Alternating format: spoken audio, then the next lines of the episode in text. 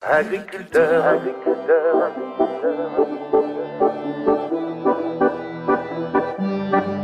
agriculteur, agriculteur, Voici Zoom avec cette semaine le monde paysan par le grand bout de la lorgnette pour élargir le champ de la réflexion et de l'action.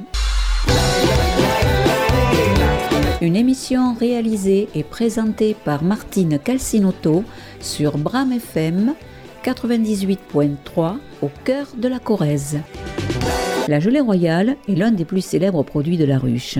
Élaborée par les abeilles pour nourrir la reine et les larves, la gelée royale est une substance nutritive produite par les glandes hypopharyngiennes et mandibulaires des abeilles ouvrières. Elle sert à nourrir les larves durant leurs premiers jours de croissance, des larves sélectionnées pour être reines durant toute leur croissance et les reines durant toute leur vie. Pour mieux nous présenter la gelée royale et surtout comment la récolter, j'ai rencontré Françoise, apicultrice. Je vous propose de me suivre dans son atelier. Alors bon, dans le laboratoire, vous voyez une table, euh, un évier en inox et puis des lampes. Des lampes qui sont euh, loupes aussi, hein, parce que vous allez voir comment ça se passe le procédé. Nous mettons euh, une ruche en production de gelée, c'est-à-dire qu'on va faire croire à la ruche qu'il n'y a plus de reine. Parce que des abeilles sans reine, euh, c'est un trouble fait. Puisque ces pauvres abeilles croient qu'elles n'ont plus de reine, on va essayer de leur en faire faire. Donc, au lieu de faire avec un cadre d'élevage, comme quand on veut faire des reines, pour faire d'autres reines, pour faire des colonies d'abeilles, on va prendre le cadre du corps de ruche de notre reine sélectionnée, parce que c'est toujours de la sélection, et on va prélever dans son cadre où c'est que la reine a pondu des larves. Une reine pond, au bout de deux ou trois jours, cette ponte devient une larve. Donc on prend à ce stade de larve qui est microscopique, donc c'est pour ça qu'on a des yeux qui commencent à fatiguer, on prend des loupes et on prend cette larve, une larve, qu'on va mettre, si on veut faire une reine, on va la mettre sur une, dans une cupule, une latte, avec des portes-cupules pour faire des reines et on va mettre la larve dans la, au fond de la cupule. Sur une latte pour faire des reines, on va en avoir 10. On va faire la même opération. Donc on va mettre la larve dans la cupule là. Ces, ces cupules vont être sur une, un porte-cupule pareil et on va la remettre à notre ruche qui croit qu'elle n'a plus de reine. On va faire ce prélèvement, ce geste-là. On va faire ça une matinée. Au bout de trois matinées, on va revenir dans notre ruche et nos abeilles auront étiré des cellules royales. C'est-à-dire que là, elles vont avoir mis pendant trois jours de la gelée royale bien au fond de la cupule et elles n'auront pas refermé comme pour une reine, mais elles vont l'avoir allongée. Et là-dedans, il y aura la forme de la reine, mais au bout de 10 ou 15 jours. Nous, on va, on va déjà trouver, au bout de 3 jours, on va trouver des cellules royales. Et bien, ces pauvres larves, au lieu d'être des reines qu'on va laisser dans la ruche et devenir reine au bout de, de 15 jours, le 16e jour, elle va naître, notre reine. Et bien non, là, on va détruire 30 reines. Donc, euh, on va détruire ces, à peu près 90 reines, si vous voulez, par ruche. On va détruire ces, cellules royales déjà formées.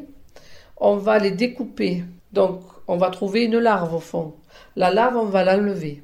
Et au fond de cette cupule ici, ça sera rempli de gelée royale.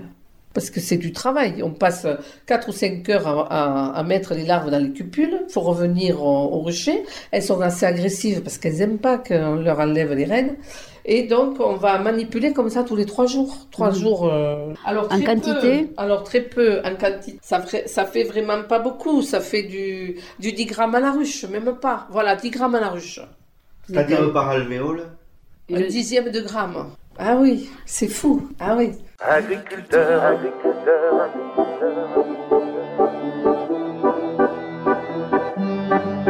agriculteur, agriculteur,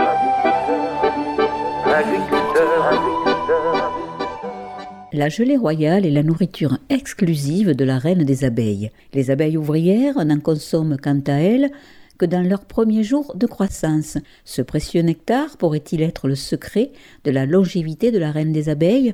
En effet, il faut savoir qu'une abeille ouvrière vit quelques semaines, tandis que la reine vit plusieurs années.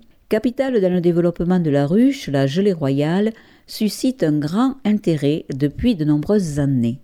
Prélever ce précieux nectar est devenu une vraie passion pour Françoise et son époux. On fait à peu près, nous, on produit 3 kilos de gelée royale. Ça nous suffit pour nos clients. Enfin, c'est un plaisir plutôt que... Parce que c'est un plaisir hein, de faire la gelée royale. Un plaisir de travail. C'est minutieux, ouais. mais euh, ça vaut même pas le prix de ce qu'on la vend. Vous voyez ce que je veux dire. C'est un travail dentelière. C'est un travail de passionné. Mon mari adore, il se met là, il greffe, euh, bon. Et c'est vrai que faut avoir, c'est le plaisir, quoi, c'est l'amour de faire ça. Expliquez-moi comment l'abeille fabrique cette gelée royale. On sait un petit peu comment ça se passe pour le miel, Ouais. mais c'est pas du tout la même chose. La gelée royale, c'est la sécrétion des glandes hypopharyngiennes des ouvrières. L'ouvrière, elle naît, au bout de deux ou trois jours, elle va chauffer le couvain. Après, elle va s'occuper des, des larves âgées. Et au bout du dixième au quinzième jour, elle va pouvoir sécréter la gelée royale. Elle va passer par ce stade et alors là, elle va nourrir, ça s'appelle des nourrices, et elle va produire sa gelée royale. Au bout de trois ou quatre jours, elle n'en pourra plus. Elle aura les glandes cirières qui vont se mettre en route et c'est elle qui fera la construction de la cire. Voyez, chaque ouvrière passe par un stade de développement de ses glandes et c'est grâce à ça qu'on on essaye, on manipule les ruches justement pour avoir assez d'ouvrières pour arriver à ce stade-là, on produit des d'abeilles pour arriver à, à maturité euh, de récolte d'un produit. C'est savoir-faire. Vous me disiez que vous aviez deux, deux races d'abeilles. Euh, elles ne se mélangent pas, elles vont pas. euh, voilà, ça c'est le problème. On essaye de euh, de pas trop mélanger. C'est vrai que mes races d'abeilles euh, noires, c'est pour la récolte de miel. Elles sont en bordure du canal du Midi ou sur d'autres ruchers, mais elles ne sont pas sur mes ruchers. Mais il y a toujours des abeilles sauvages, et heureusement qu'il y a toujours des abeilles sauvages, euh, qui justement euh, ont des bourdons. Mais nos reines, normalement, elles sont de, production, elles sont déjà fécondées. Donc, elles n'ont pas à ressortir de la ruche. Donc, les ouvrières de ces ruches fécondées, elles ne vont pas aller trouver des bourdons puisqu'elles n'ont pas besoin d'être fécondées. C'est que les reines qui sont fécondées. Après, euh, vient la sélection. La sélection de reines, de nos reines qu'on voudrait produire. Euh, on fait de l'insémination artificielle avec des bourdons qui sont sélectionnés pour ça. C'est l'envie qu'on a. Je fais dans ce sens avec mon mari parce qu'on a envie d'arriver à là. C'est encore une passion. C'est de passion, voilà. Mais autrement, tout se fait dans la nature, normalement. Mais pour sélectionner bien comme il faut une race, il faut que ce soit la sélection, l'insémination artificielle. On ne peut pas faire autrement. Il y a trop de, de races d'a- d'abeilles. Et avant de connaître les qualités nutritives de la gelée royale, un peu d'histoire. Il faut savoir que la gelée royale a été très convoitée par les nobles et les souverains de la Chine antique qui lui attribuèrent le pouvoir de donner vigueur sexuelle et longévité. La gelée royale fut également employée en Égypte et en Grèce. Toutefois, la rareté de ce produit de la ruche en fit un produit excessivement cher et réservé qu'à une minorité de personnes. Revenons dans l'atelier de Françoise, apicultrice, qui cette fois-ci nous parle des qualités nutritives pour l'organisme humain. Ça a beaucoup, vous voyez, de protéines, de lipides et de glucides, mais c'est surtout pour les gens qui sont stressés, qui sont en dépression. Euh, il faut faire des cures et euh, tous ceux qui font la chimio, malheureusement, euh, pour se remonter un peu avec la gelée. Et je fais en plus quelque chose qui vient de chercher ici, c'est le cocktail de la ruche, un produit qui est très efficace, c'est du miel du pollen frais qu'on récolte de nos ruches et de la propolis qui est un produit aussi qui n'est pas du tout de la gelée royale mais qui est très efficace pour euh, remonter après toutes ces maladies. On peut dire que c'est un fortifiant, c'est ça? C'est ça, voilà. Qu'est-ce qu'on peut dire encore sur cette gelée royale? Elle a un effet stimulant sur l'état général. Il faut absolument faire très attention quand on achète de la gelée royale. Oui, voilà, ne pas acheter n'importe quoi. Bon, je ne veux pas dire que les ampoules en pharmacie, ça soit pas efficace, mais bon, c'est vrai que si elle est fraîche et qu'elle est produite sur le territoire français, c'est déjà pas mal.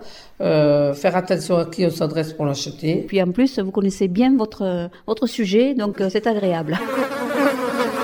Chères auditrices et chers auditeurs, vous écoutez l'émission Zoom sur Bram FM 98.3 au cœur de la Corrèze.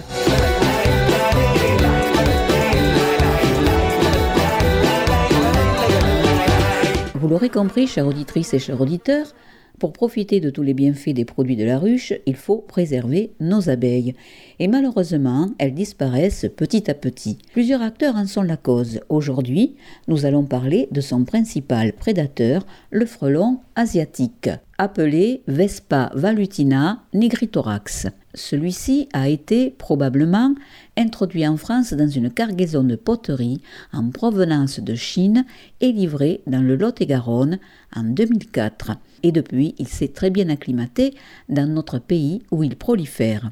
Je suis toujours sur la ferme de Françoise, éleveuse d'abeilles, qui elle aussi se bat contre ce prédateur. On est passé devant un, un nid de frelons. Alors c'est vrai qu'on en parle énormément de ces frelons asiatiques qui commencent à coloniser de façon euh, assez dangereuse et importante notre, notre région et euh, à tuer nos pauvres petites abeilles. Alors com- comment peut-on le reconnaître déjà Alors, ce on- On le frelon? reconnaît, il est noir et il a une bande euh, jaune un peu sur le fond du- de l'abdomen. Par contre, vous voyez, par rapport au, au frelon crabeau européen, le- l'européen est beaucoup plus gros. hein. Hein, ça se voit, beaucoup plus gros. Le problème sur mon exploitation, c'est que j'avais deux nids de frelons asiatiques au mois de juillet en face de mon rucher et que je n'ai pas pu détruire. Je n'ai pas encore fait le tour de mes pertes, mais il y en aura forcément. Il faut Euh, préciser que le frelon asiatique coupe, coupe la tête des abeilles, c'est ça euh Oui, il coupe la- la tête et le fond du thorax. Il ne prend que l'entre-deux pour nourrir les larves. Il y a des milliers de larves dans le nid, donc ils ont besoin, euh, ils sont très actifs là-dessus. Maintenant, euh, après ce froid, les fondatrices vont sortir. Donc là, euh, il faut que les gens et que nos apiculteurs euh, nous mettions des pièges autour de nos ruchers et que tout le monde, ceux qui ont des arbres, des jardins, mettent des pièges pour piéger ces fondatrices pour nous aider. Parce que vraiment, c'était la catastrophe.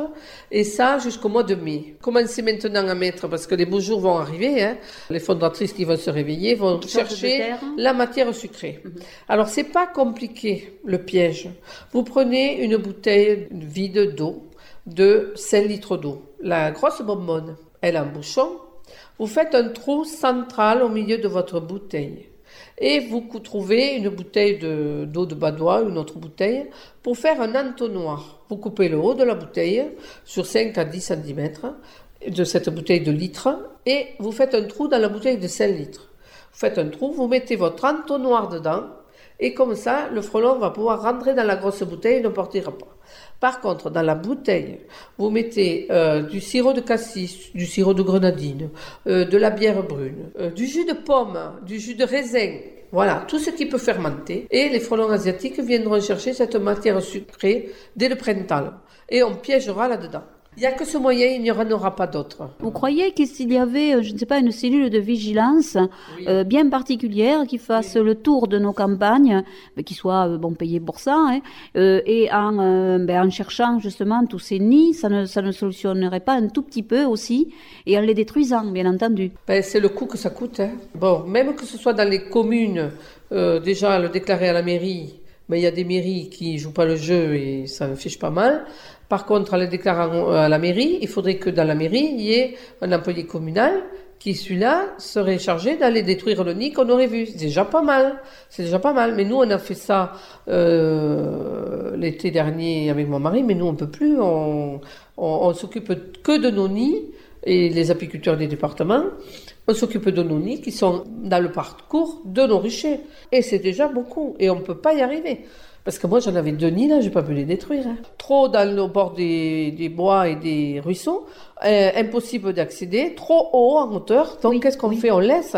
Mais pendant ce temps, ils mangent nos abeilles. Pour enrayer la prolifération de cette espèce invasive, des mesures sont prises dans quelques départements à l'initiative des collectivités locales, mais aucune politique réelle de lutte efficace n'est mise en place au niveau du territoire. Des chercheurs tentent d'enrayer la progression de ce dangereux prédateur d'abeilles, mais le combat est difficile. Des travaux sont menés par des équipes de chercheurs de l'INRA et malgré tout, quelques pistes sont à l'étude, comme par exemple à l'INRA de Bordeaux des recherches permettant d'isoler et de tester les molécules spécifiques attractives de frelons asiatiques. Mais en attendant, que pouvons-nous faire? Parce que l'idéal, il faudrait les détruire euh, l'été ou au printemps. Oui, disons que l'impact sur nos ruches, c'est surtout au mois de juillet-août. Parce que là, les nids sont énormes. Et, et pour rien, parce que ça sert à rien, un frelon asiatique. C'est comme le dorifort. C'est, on n'a rien, on rien demandé, mais eux non plus, ils sont là. Mais bon, ça fait un insecte de plus, mais ça n'apporte rien à la biodiversité. hein. Et Françoise a tout à fait raison. Le frelon asiatique n'est pas seulement gourmand d'abeilles, puisque chaque année, il dévore des tonnes d'insectes. Et ce n'est pas une bonne nouvelle pour la biodiversité. On s'en aperçoit ben, l'hiver, hein, quand euh, il n'y a plus de feuillage, et là on les voit. Oui. Sinon, là où la difficulté vient aussi du fait qu'ils sont déjà très hauts Voilà. et qu'on ne les voit pas avec le feuillage. Forcément, oui, c'est ça, c'est ça. Faut faire euh, que les gens euh, prennent à cœur que des frelons asiatiques, il y en a chez tout le monde. Ils peuvent arriver sous votre véranda, sous le haut-vent de votre euh, terrasse, sous les vents-toits, entre les gouttières et, et les pannes de dehors. Et ils sont toujours dans un endroit où c'est que c'est assez aéré. Ils n'aiment pas le confinement. Ils aiment euh, avoir de l'espace pour sortir. Par contre, les nids qui restent, est-ce qu'il faut absolument les détruire Est-ce qu'ils restent... euh, Non, non, c'est fichu. Là, non, euh, les oiseaux ou les mésanges auront mangé les, les larves, mais ils ne sont jamais repris par la, une nouvelle fondatrice. C'est toujours un nouveau nid. Mais est-ce que s'il reste des larves, est-ce que ces lar- larves-là peuvent naître tout de même? Non. Si les oiseaux ne les ont... C'est fini. Non, le cycle de la vie du frelon est fini. Il n'y a que la fondatrice qui s'est mise en terre au mois d'août, par là, qui déjà, déjà avec ses réserves, elle s'est mise au mois d'août dans la terre ou dans des écorces de bois sec, vous voyez. Le, bois, c'est isotherme, c'est donc elles se sont mis à l'abri du vent et de la, du, froid. Et donc, elles vont renaître là. Et c'est là qu'il faut les attraper. Une fondatrice en moins, un nid en moins. Mais sachez que les nids, ils sont pas toujours en hauteur. Ils sont des fois par terre. hein. Ils sont euh, dans des petits bosquets, euh, euh, dans des agglos, des choses comme ça. Donc placer ces pièges, ces pièges, on peut les placer comme on place les pièges normaux. Voilà, hein. tout autour, dans votre jardin, pendu aux arbres. Euh, moi, la, la bouteille de 5 litres, c'est bien parce qu'elle a une anse. Autrement, on peut faire ça avec des bouteilles d'un litre et demi, retourner une dans l'autre. Mm. Et on a le bouchon du fond pour vider et enlever la saleté quand euh, c'est tous les 15 jours. L'appel est lancé. Parce Ça a proliféré énormément. Et puis hein. nos abeilles, euh, déjà, euh, ont Ah beaucoup oui. de difficultés avec Oui. tout ce qui est pollution, insecticides, etc. Exactement. Il faut protéger les abeilles. Faites le maximum pour pouvoir mettre des pièges et piéger. Attention tout de même avec les pièges, car ceux-ci peuvent également piéger d'autres insectes. Alors, il ne reste plus qu'à participer à la protection des abeilles en leur offrant, quand cela est possible, une zone sauvage dans un coin du jardin, en fleurissant terrasse, balcon, jardin avec des plantes mellifères, en aménageant un coin d'eau et surtout en proscrivant pesticides et herbicides. Les abeilles vous le rendront bien en vous offrant leur miel savoureux, parfumé, et bien sûr euh, leur gelée royale avec parcimonie, comme nous l'a expliqué Françoise. Très bien, donc on aura l'occasion de se revoir de toute façon hein, de pour, votre euh, pour, pour d'autres produits. Et j'attends vos rendez-vous pour venir nous voir. Voilà. Voilà. Et entre-temps, on s'occupe des abeilles le matin et l'après-midi, on, on montre notre savoir-faire. On peut faire une petite sieste l'après-midi de 14 à 13h, à 15h. Et oui, parce que c'est du travail. C'est surtout physique. Mais on reviendra vous voir parce que vous m'expliquerez euh, d'autres... euh, La propolis. Voilà, par le exemple. top de le- voilà. Par exemple. Oh, et c'est dommage qu'on parle pas assez de miel parce que bon, elles nous en font beaucoup. C'est très bon le miel qu'elles nous font. Et C'est varié, tout, euh, mille couleurs, mille saveurs. agriculteur, agriculteur, agriculteur. J'étais avec Françoise, apicultrice qui aime et protège ses abeilles, bien sûr. Nous aurons certainement l'occasion de la retrouver pour parler des divers produits de la ruche. Il y a le miel, le propolis, euh, euh, la gelée royale, euh, etc. C'était bien sûr sur une note d'optimisme que nous avons quitté Françoise. Mais attention, il faut savoir que l'abeille pollinise plus de 20 000 espèces de plantes sur notre continent, dont 40% de fruits, légumes et oléagineux. Son rôle est capital dans l'équilibre de l'écosystème. Elle est indispensable à notre survie. Et avant qu'elle disparaisse totalement, on espère que les pouvoirs publics vont s'en inquiéter.